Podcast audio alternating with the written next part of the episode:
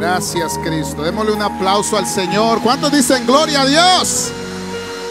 Amén. ¿Cuántos fueron ministrados por el Señor? Qué maravilloso. Eso es lo que hay. Hay personas que no entienden. Pero es... La profecía decía que donde dos o tres están en su nombre, ahí está Él en medio de ellos. Y solamente lo que necesitamos hacer es creer en eso. Y la manifestación del Dios Todopoderoso se hará presente. Amén. Gloria a Dios, hermanos. Reciban un saludo de nuestro hermano pastor Jorge Peña. Y el día de hoy, pues nos toca dar la palabra. ¿Por qué no vamos a la palabra del Señor? Primera de Corintios, primera carta a los Corintios, capítulo 4, versículo del 7 al 18. Cuando lo tengan, digan un fuerte amén. Fíjense que antes cuando traíamos Biblias, todavía algunos traen Biblias, ahora los teléfonos bien rápidos, los hermanos, eran bien diestros para encontrar eh, los capítulos. Hoy en el teléfono se pierden. Yo creo que pasan ahí viendo a Facebook y después ya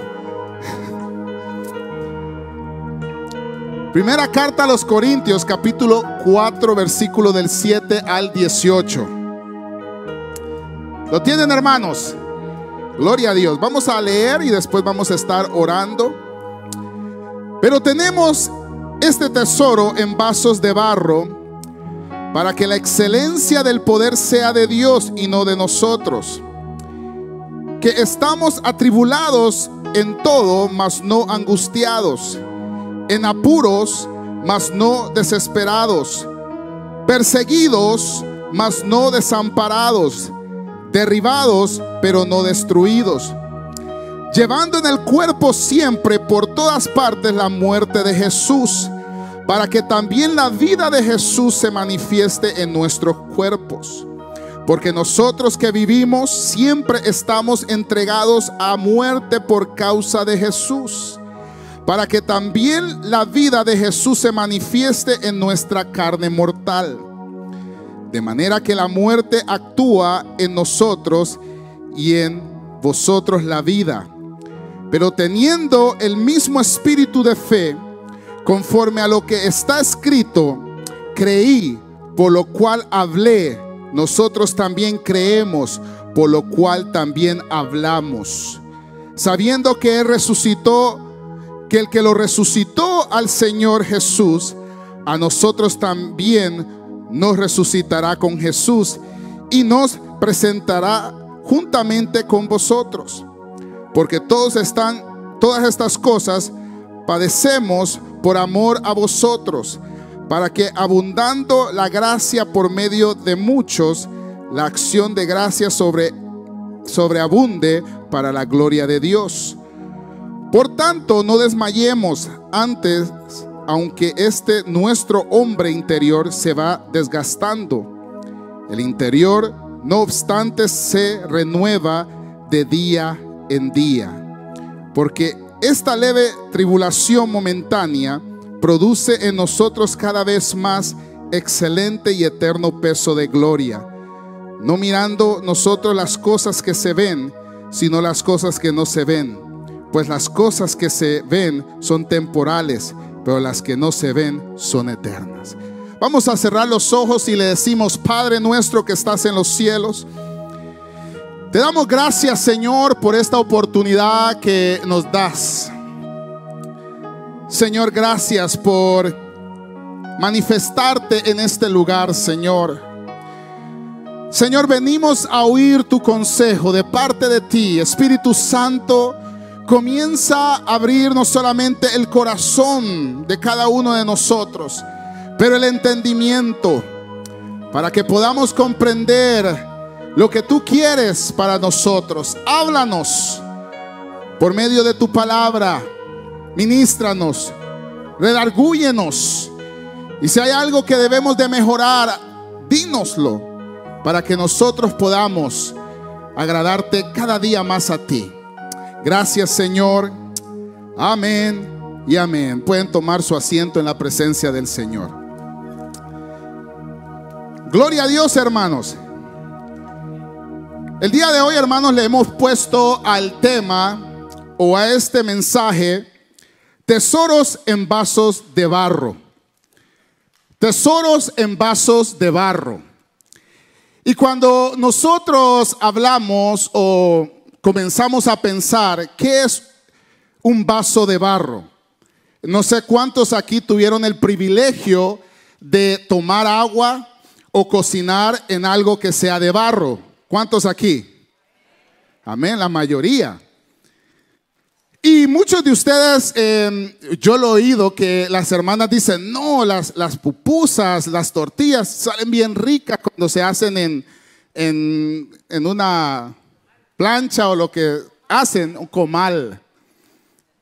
En un comal de barro. Y entonces las personas tienen una perspectiva del barro que es donde ellos son de poder hacer algo mejor o que salga mejor. Pero aquí la escritura que nosotros acabamos de leer habla del barro como algo frágil y así lo es. El barro en sí es algo muy frágil. Es algo que si usted solamente lo permite que toque el suelo, se quiebra. Y es algo que si usted cuando está haciéndolo, los que tuvieron el privilegio de estar en clases de cerámica, cuando usted está haciendo o trabajando con barro, lo único que usted le tiene que poner es agua para poderlo moldear. Entonces, entre más usted lo quiere más aguado el barro, usted le echa más agua, entonces usted va formando lo que usted quiere. Entonces, Pablo aquí lo que está tratando de decirle a la iglesia de Corintios es que todos los seres humanos somos vasos de barro. Y lo que él quería traer era una idea. La idea era es que nosotros en sí, aunque nos podamos ver fuertes, aunque nos podamos ver jóvenes y quizás no tengamos ninguna enfermedad que se nos note, somos muy frágiles. Porque desde el momento que nosotros nos enfermamos, ahí comenzamos a ver nuestra debilidad. Desde el momento que vamos avanzando en edad, comenzamos a ver que ya los años nos están pesando. Yo recuerdo que yo a los 33 años ya comencé a sentir el peso de los años. Sí, porque a, los 23, 24, 25 yo trabajaba y, y después de ahí quizás me iba a jugar un partido de fútbol o de básquetbol. Pero dígame ahora, eso ni lo va a ver sus ojos. Entonces usted va sintiendo el peso de los años y por eso Pablo decía que el ser humano en totalidad es como un vaso de barro. Pero lo más interesante, hermanos, si se le puede decir eso, es que siendo un vaso de barro, hermanos, tenemos una condición peor. Y es que el hombre por naturaleza es pecador. Y el pecado, hermanos, es lo que lleva a que el hombre continuamente se esté desviando del verdadero propósito que Dios tiene para el ser humano.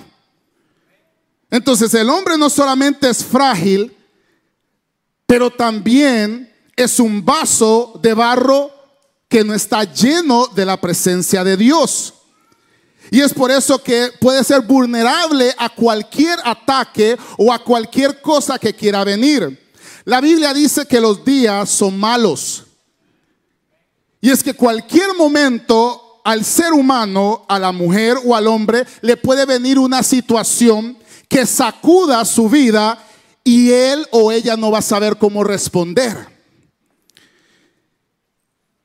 Pablo también hablaba y traía este pensamiento porque este pensamiento no era de Pablo. Este pensamiento proviene del que conoce la existencia y la vida mejor que usted y yo. Y es Dios. En Isaías, hermanos, capítulo 64, versículo 8 dice esto. Ahora pues, Jehová, tú eres nuestro Padre. Nosotros barro y tú el que nos formaste. Así que obra de tus manos somos todos nosotros. Entonces esta idea de Pablo no era una idea de él, como que él estaba tratando de manipular a la iglesia, no, sino que era, es una idea de Dios. Que Dios a todos, a todo el ser humano, lo considera como barro, frágil. Segunda de Timoteos capítulo 2, 20 dice, pero en una casa grande no solamente hay utensilios de oro y de plata, sino que también de madera y de barro. Y unos son para usos honrosos y otros para usos viles. En este capítulo, hermanos, también podemos ver que Pablo traía este pensamiento porque la iglesia de Corintio había estancado no solamente su vida espiritual, sino que habían desistido de predicar a Cristo.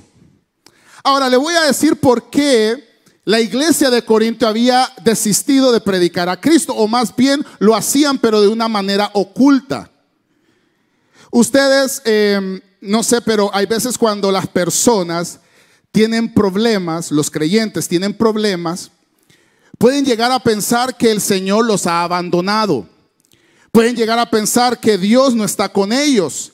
Incluso pueden llegar a cuestionarse si ellos están en pecado. Porque ya ven que salen de un problema, entran a otro. Y, y, se salen de ese otro problema y después les viene otra situación que los compromete. Pero Pablo aquí decía que él, aún en la persecución, aún en afrentas, él seguía presentando a Cristo, hermanos. Gloria a Dios.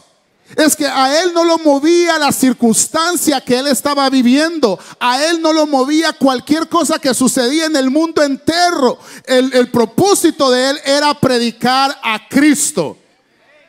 Y es por eso que él les decía a la iglesia, le decía, miren, nosotros vamos a tener persecuciones, nos vamos a sentir este, que estamos desamparados, pero eso es una mentira. Porque nosotros tenemos con nosotros al Padre de huérfanos, que es Dios Todopoderoso. Pero en el versículo, mire lo que dice, que estamos atribulados en todo, mas no angustiados. En apuros, ¿cuántos aquí hemos estado en apuros? Poquitos. Cuando la renta viene, ¿cómo usted se siente? En apuros. Cuando vienen los biles, entonces Pablo entendía esto. Digamos, no era como que Pablo no había pasado por este proceso. Lo maravilloso de vivir por la fe, hermanos, es que nosotros no podemos vivir por fe si no pasamos por las tribulaciones. Usted no va a poder vivir por fe si usted no entra a la puerta de las tribulaciones, de las afrentas, de todo eso, usted no va a poder vivir por fe. Porque lo que manifiesta el poder que Dios ha puesto en usted es usted entrar por esa puerta. El problema es que muchos huyen de eso. Unos ven ya que viene la ola y dicen, no, yo no me meto en esto. Unos ya ven que no, que no, no, mejor ni me digan que voy a servir, ni me digan que voy a hacer esto, mejor me quedo aquí como estoy, bien bonito. Pero eso no hace que tu fe desarrolle. Porque lo que Pablo aquí estaba hablando es que nosotros vamos a estar en apuros, vamos a estar angustiados. Dice aquí en, el versículo 9, perseguidos, mas no desamparados, derribados. Mire, podemos llegar al momento de estar derribados, pero no destruidos, dice él. En todo lo que él habla, habla de una esperanza. Del que el creyente, el que ha recibido ese tesoro, el que ha recibido a Cristo, hermanos, puede pasar por lo más lo más oscuro, por los valles de la sombra y la muerte, pero Dios siempre estará con él. Dios lo levantará del suelo, de las cenizas. Pero mire, las personas se pueden emocionar por esto. Algunos quizás no creen y dicen, ah, cuento es eso. Pero por eso es que quise leer esto, porque Pablo es una persona que padeció todo lo que quizás nosotros ni queremos padecer. Y eso es lo maravilloso, hermanos, que aquí nos está hablando por medio del Espíritu alguien que tuvo que pasar hambre, que los mismos creyentes, creyentes en otros lugares que no lo querían porque él llegaba a establecer la doctrina. Otras personas que lo querían matar. Este hombre pasó por todo, como le dije, lo que usted y yo no queremos pasar. Lo ha pasado y lo pasó. Pero ¿qué es lo que hace que un hombre como este, de carne y hueso, óigame, igual que usted y yo, diga tales palabras? ¿Qué es? ¿Estaba joven? No, ya Pablo aquí tenía ya su edad. ¿Hacía ejercicios? ¿Iba a alzar pesas? No, no le daba tiempo. Este hombre estaba haciendo la obra. Mi pregunta es, ¿qué es lo que hacía que este hombre tuviera una actitud bien cañona, pues? Es que Pablo había sido sellado por el Espíritu de Dios, hermanos.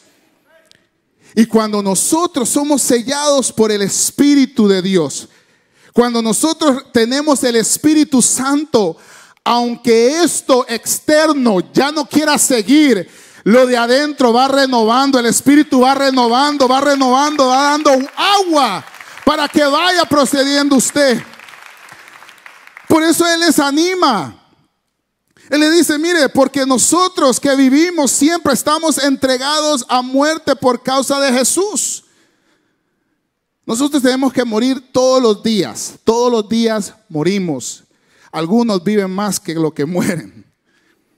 Pero le voy a explicar lo que dice, por qué él dice esto. Cuando él habla de morir, no es que usted se está muriendo literalmente. Es que usted está muriendo al pecado. Ah, cuando alguien le hace un desaire a usted, usted antes que hacía, se agarraba el moño. ¿Y qué hacía? A darle duro a esa mujer. Algunas hermanas se ríen porque es verdad. Alguien le, decía algo, usted le contestaba con cuatro cosas. Pero ya cuando usted está en Cristo, ¿qué es lo que usted hace? Usted se frena. Y mire lo maravilloso que usted comienza a orar por esa persona. Usted muere a su ego, a su orgullo. Usted no anda publicando, mire lo que no me hablan, mire que a mí no me quieren, que a mí... usted no anda publicando cosas. Lo que usted anda haciendo es orando, viviendo para el Señor y que sea el Señor que juzgue su comportamiento. Sí, hermanos, porque siempre vamos a ser defraudados. Mire, yo lo voy a poder defraudar a usted. Usted me va a defraudar a mí. Pero el, el único que nunca nos va a defraudar es el Señor Jesucristo. Pero el ser humano, por eso Pablo decía, cuando él decía que somos como barro, como vasos de barro. Es que no solamente que somos frágiles, que nos podemos enfermar, sino que también somos frágiles, digamos, podemos cambiar. Pero mientras el creyente sigue ejercitando su vida espiritual, entonces sigue en él un cambio para que también la vida de Jesús se manifieste en nuestra carne mortal. Eso es lo que el Señor quiere con nosotros. Porque mire, eso de que la gente diga, no, es que yo quiero cambiar totalmente, eso no lo va a ver sus ojos hasta que llegue ahí a la presencia del Señor. Sí, aplaudan, gloria a Dios. Sí, porque hay gente que, que dice, no, es que usted tiene que hacer, no. ¿Por qué? Porque la Biblia a mí me enseña que tenemos una lucha interna, que es el viejo hombre y lo que es la nueva criatura, que es, que es lo que el Espíritu Santo ha hecho en nosotros, que está en nosotros. Entonces viene el Espíritu Santo, toma posesión de nosotros, pero todavía el Espíritu Santo tiene que estar combatiendo con los ideales carnales que usted y yo tenemos, con las actitudes carnales que usted y yo tenemos.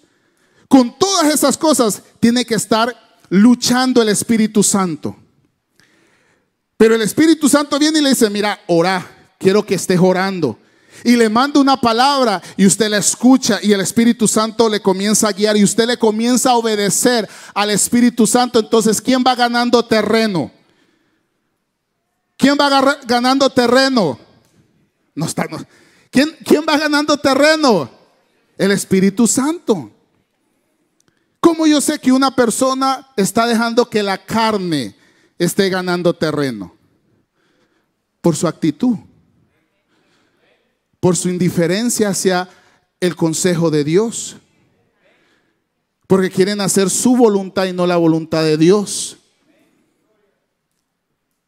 Digamos, esto no es nada nuevo, eso es lo que es. Cuando manifiestas son las obras de la carne. Y también manifiestas son las obras del Espíritu. Dice aquí, de manera que la muerte actúa en nosotros y en vosotros la vida. Pero entendiendo el mismo espíritu de fe, conforme a lo que está escrito, creí, por lo cual hablé nosotros también creemos, por lo cual también hablamos. como le decía, aún siendo nosotros vasos humanos débiles, Pablo entendió que en esa debilidad es donde el Señor se glorificaba. Ahora, una de las cosas que quiero que entendamos hoy, hermanos, es que tenemos el privilegio de ser vasijas de barro en manos de Dios. Entonces, eso no lo tome así como, como a la corriente, así. Eso es algo, es un privilegio muy importante. Porque eso quiere decir que el que conoce nuestra vida, el que sabe cuál es nuestro destino, nos está moldeando. Va a haber momentos donde Él lo va a moldear como usted no quiere que lo moldee. Entonces ahí es donde usted va a adentrar en ese debate. Y usted quizás no va a querer. Pero el Señor conoce lo mejor para usted. Por eso Él decía que los planes de Él son mejores que los planes nuestros que tenemos para nuestra vida. Porque nosotros lo que queremos son cosas materiales, nosotros lo que queremos son cosas temporales. Pero Él lo que quiere es algo que pueda perdurar eternamente. Entonces viene, viene y comienza él a trabajar. Tenemos un privilegio y es que siendo vasos y vasijas de barro, también somos no solamente vasos y vasijas, sino que también somos hijos de Dios. ¿Cuántos hijos de Dios hay aquí? Gloria a Dios. Pero encima de eso, imagínense, encima de ser hijos de Dios, que dice la Biblia que Él nos ha dado el privilegio de ser llamados hijos de Dios, Jesucristo. Tales somos herederos de un reino, de un reino santo y divino. Somos herederos. Y no solamente siendo herederos del reino de los cielos, representamos al Señor en esta tierra. Y no solamente representamos al Señor en esta tierra, somos embajadores de Cristo aquí en la tierra. ¿Cuántos han ido a la em, embajada de su país? Y ustedes ven que eh, casi muchos no tratan con el, con el mero mero ahí. Pero el hombre ese, él tiene, él vive, digamos, si él está aquí, si es en México, que él es el embajador de México aquí en Estados Unidos, él tiene todas las coberturas. Él tiene todo el respaldo de México. Digamos, Estados Unidos no le paga nada, sino que es México que le paga todo al embajador. Y usted lo va a ver a él bien vestido porque le exigen a él vestirse bien. Porque él representa no un país de tercer mundo, sino representa a una nación. Tiene que él, digamos, la manera como él camina, él habla, él se conduce, tiene que ser, mire, impecable. Ahora, si la gente impía tiene esa perspectiva de ser embajadores de su nación, más nosotros ¿qué debemos de tener la perspectiva de la nación que nosotros representamos, que es la nación celestial. Y nosotros debemos de actuar de la misma manera que ellos actúan, no en la parte corrupta, sino en la parte correcta de modelar el Evangelio de Cristo Jesús como es digno de modelarlo. Somos tesoros en vasos de barro. Y la razón es que siendo débiles, fácilmente nos podemos quebrar. Por eso le digo, hermanos, que esto de que nosotros seamos creyentes y que nosotros seamos cristianos y no vamos a tener problemas y no, no vamos a tener dificultades, no, hermano, esto siempre va a suceder. Pero esas cosas nos ayudan para qué? Para que ese, ese tesoro que Dios ha puesto en nosotros se manifieste. Somos las manos de Dios para sanar a los enfermos. Somos la voz de Dios para libertar al cautivo. Y debemos de ser la sal en esta tierra para representar a Cristo, hermanos. Marcos capítulo 16, versículo 15 al 18 dice, y les dijo, y por todo el mundo y predicar el Evangelio a toda criatura. El que creyere y fuera bautizado será salvo, mas el que no creyera será condenado. Y estas señales le seguirán a los que creen. Y en mi nombre echarán fuera demonios, hablarán nuevas lenguas, tomarán en las manos serpientes. Y si bebieren cosa mortífera, no les hará daño. Sobre los enfermos pondrán sus manos y sanarán. Ahora quiero hacer una declaración y esto es muy importante cuando dice que tomarán algo que los pueda matar. Eso, puede, eso no es como que usted venga y dice, voy a tomarme esto y el Señor me va a sanar. No, porque ahí usted está tentando a Dios. Lo que dice es que usted puede quizás estar comiendo algo y quizás tenga algo que le vaya a hacer daño. Entonces, la cobertura de Dios sobre su vida lo librará de esa situación. ¿No lo creen, hermanos? ¿No lo creen? Sí, hermanos. No es que usted diga, ah, este veneno, voy a ver si este versículo es verdad lo que dice el hermano, y usted viene y place, echa el veneno. Y que usted va a quedar fundido. Sayonara. Allá voy a estar predicando en su vela. No es eso, sino que usted inconscientemente está comiendo o alguien le trata de hacer algo, Dios lo libra de ese mal.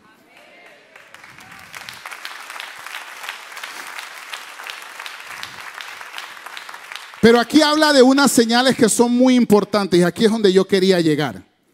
Porque aquí dicen que estos, los que han creído, hay unas señales que los siguen. Mire la diferencia que los siguen, no que ellos van siguiendo. Que los siguen.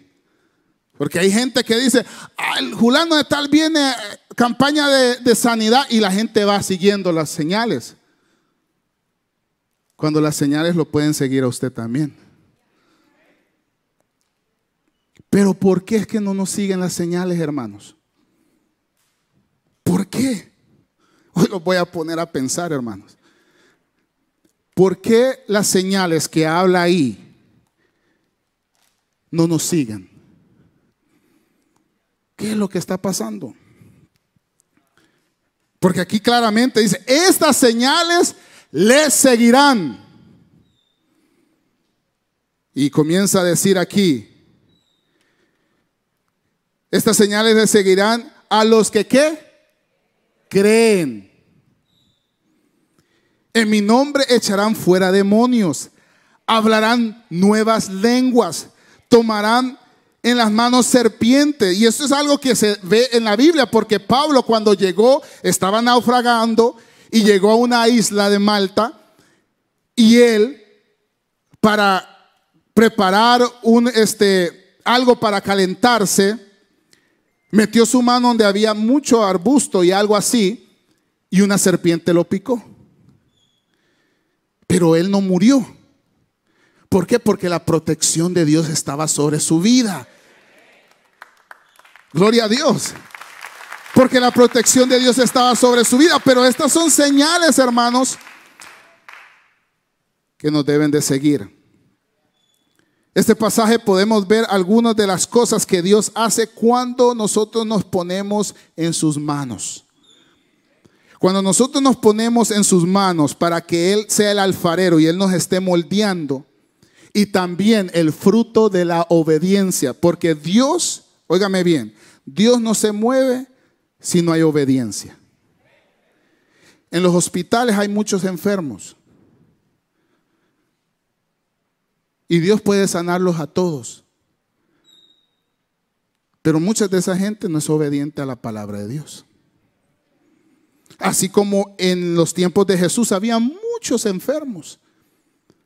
Pero solo aquellos que creyeron y obedecieron vieron la manifestación de Dios. Es así, esas señales, hermanos, se manifiestan en nosotros cuando nosotros creemos y somos obedientes. Cuando tenemos fe en la palabra de Dios. Somos creados para manifestar la gloria y, la, y darle honra a Dios. Por eso Pablo decía, pero tenemos este tesoro en vasos de barro, para que la excelencia del poder sea de Dios y no de nosotros. Mire, lo importante aquí es, es que cuando nosotros entendemos lo que Dios ha depositado en nosotros, debemos de entender también que Él lo ha hecho para que Él sea glorificado y no, nosotros. Porque puede suceder que la persona, al ver que Dios está sanando, porque Él pone manos en ellos, o porque Él está haciendo milagros, se pueda vanagloriar y se lleve la gloria. Y usted sabe que Dios no comparte su gloria con nadie. Entonces por eso Pablo le dice, tenemos este tesoro cuando dice tenemos es que usted y yo lo tenemos. Y la tristeza más grande es que muchos de nosotros lo estamos oprimiendo. No lo estamos manifestando. ¿Cuántas personas pueden ser sanadas si nosotros entendiéramos el valor del tesoro que tenemos dentro de nosotros? ¿Cuántas personas pueden ser libertadas si usted solamente entendiera el tesoro y comenzara a predicar de Cristo a sus amistades. Por eso es necesario que siempre Cristo se predique, para que el poder que Dios o el tesoro que Dios ha puesto en sus siervos y en sus hijos y en sus hijas se pueda manifestar. No podemos seguir viviendo como vasijas vacías.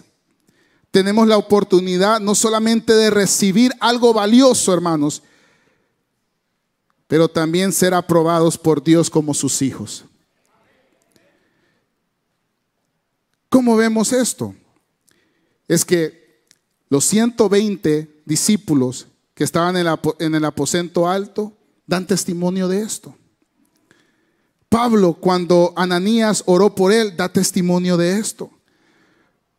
Cornelio, cuando fue, fueron los, los discípulos a su casa, en el libro de los Hechos, en el capítulo 10, da testimonio de esto, de que personas que han recibido la salvación han sido sellados por el Espíritu Santo y han vivificado ese espíritu para poder ser usados por Dios.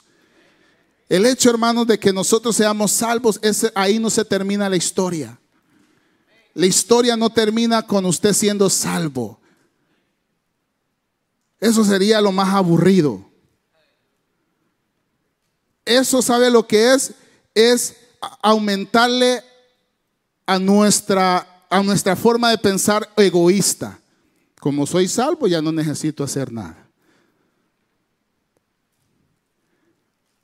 La verdadera actitud de un creyente es decir, soy salvo y mientras esté viviendo, mientras esté respirando y quitándole aire aquí a Dios, voy a ponerme yo a la disposición.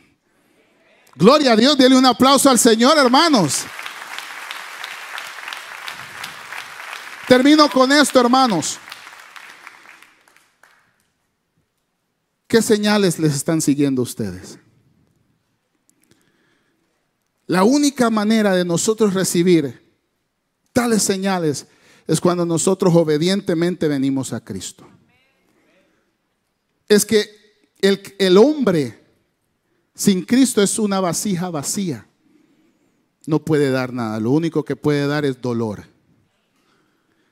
Pero el hombre con Cristo llega a ser una vasija llena de tesoros donde si él vive en obediencia, comienza a permitir que Dios comience a obrar en cada persona que él hable, en cada persona que él ore, en cada persona que él pueda tener una conexión, comienza a ser de bendición para ellos. ¿Qué queremos hacer? Vasijas llenas de tesoros o vasijas vacías. Hoy usted tiene la decisión. Y la decisión es venir a Cristo y recibir no solamente su salvación, sino el mejor tesoro, que es el poder de Dios. Vamos a cerrar los ojos, hermanos.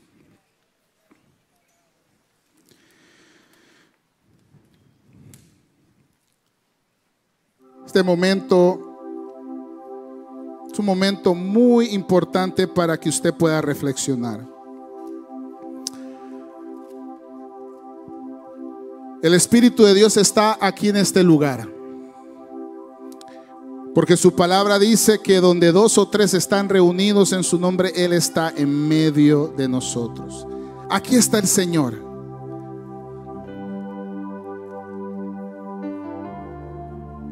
Y la Biblia es clara en decir que todos nosotros sin Cristo somos vasos vacíos. Podemos vernos muy fuertes por afuera. Podemos ser atletas. Pero tarde y temprano puede venir una enfermedad y manifiesta nuestra cruda realidad. Que somos barro.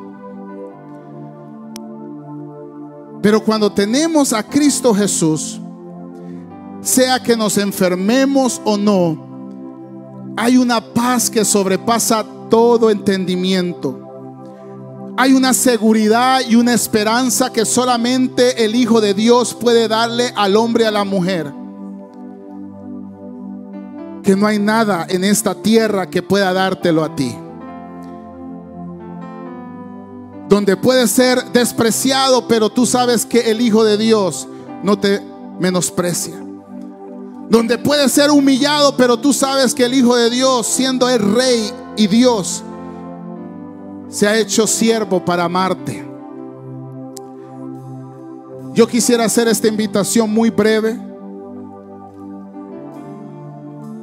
Si usted quiere entregar su vida a Cristo el día de hoy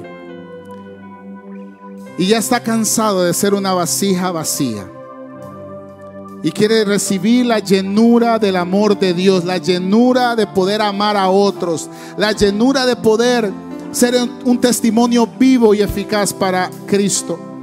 ¿Por qué no levantas tu mano en esta, en esta hora? Si hay alguien que quiere entregarse a Cristo en este momento, puede levantar tu mano y quiero orar por tu vida. Este es el momento donde tú puedes comenzar una relación con Cristo Jesús, el Hijo de Dios donde Él puede comenzar a obrar en tu vida. Él puede comenzar a llenarte día tras día de aquello que tú no tienes hoy, lo puedes conseguir. alguien quiere entregarse a Cristo Jesús en esta hora, puedes levantar tu mano. Igualmente quiero hacer una invitación si quieres reconciliarte con Cristo Jesús. Este es un buen momento donde puedes reconciliarte. Hay alguien que quiere reconciliarse con el Señor Jesucristo, puede levantar tu mano. Gloria a Dios, creo que alguien va pasando. Pero tú también lo puedes hacer si hay alguien que quiere reconciliarse con el Señor. Levanta tu mano. Este es un momento donde tú lo puedes hacer. El Señor está en este lugar. El Señor te ha hablado para que tú puedas entender que vasijas vacías no podemos ser. Tenemos que estar llenos del Espíritu Santo. Tenemos que estar llenos del poder de Dios para continuar esta carrera. Voy a hacer esta última invitación. Si tú quieres entregarte a Cristo o te quieres reconciliar, este es el momento donde puedes levantar tu mano. Yo quiero orar por ti. Quiero orar por tu vida. Si quieres entregarte o reconciliarte con el Señor lo puedes hacer en esta hora. Pero si no hay solamente hay una persona, ¿por qué no la iglesia se pone de pie? Y si usted quiere pasar igualmente lo puede hacer y podemos orar por su vida. Y le decimos, Padre, te damos gracias Señor Jesucristo por esta mujer que acaba de pasar. Reconociendo Señor que ella necesita de ti. Reconociendo Señor que le perdones de sus pecados. Padre, límpiala con tu sangre, Señor. Comienza a llenar de la plenitud, Señor, de tu gloria, Señor. Y que todo aquello, Señor, que la desvió, Señor, todo aquello, Señor, que la hizo retroceder, Padre, la pueda fortalecer ahora que tu Espíritu Santo mora en ella. Gracias, Señor. Gracias, Cristo.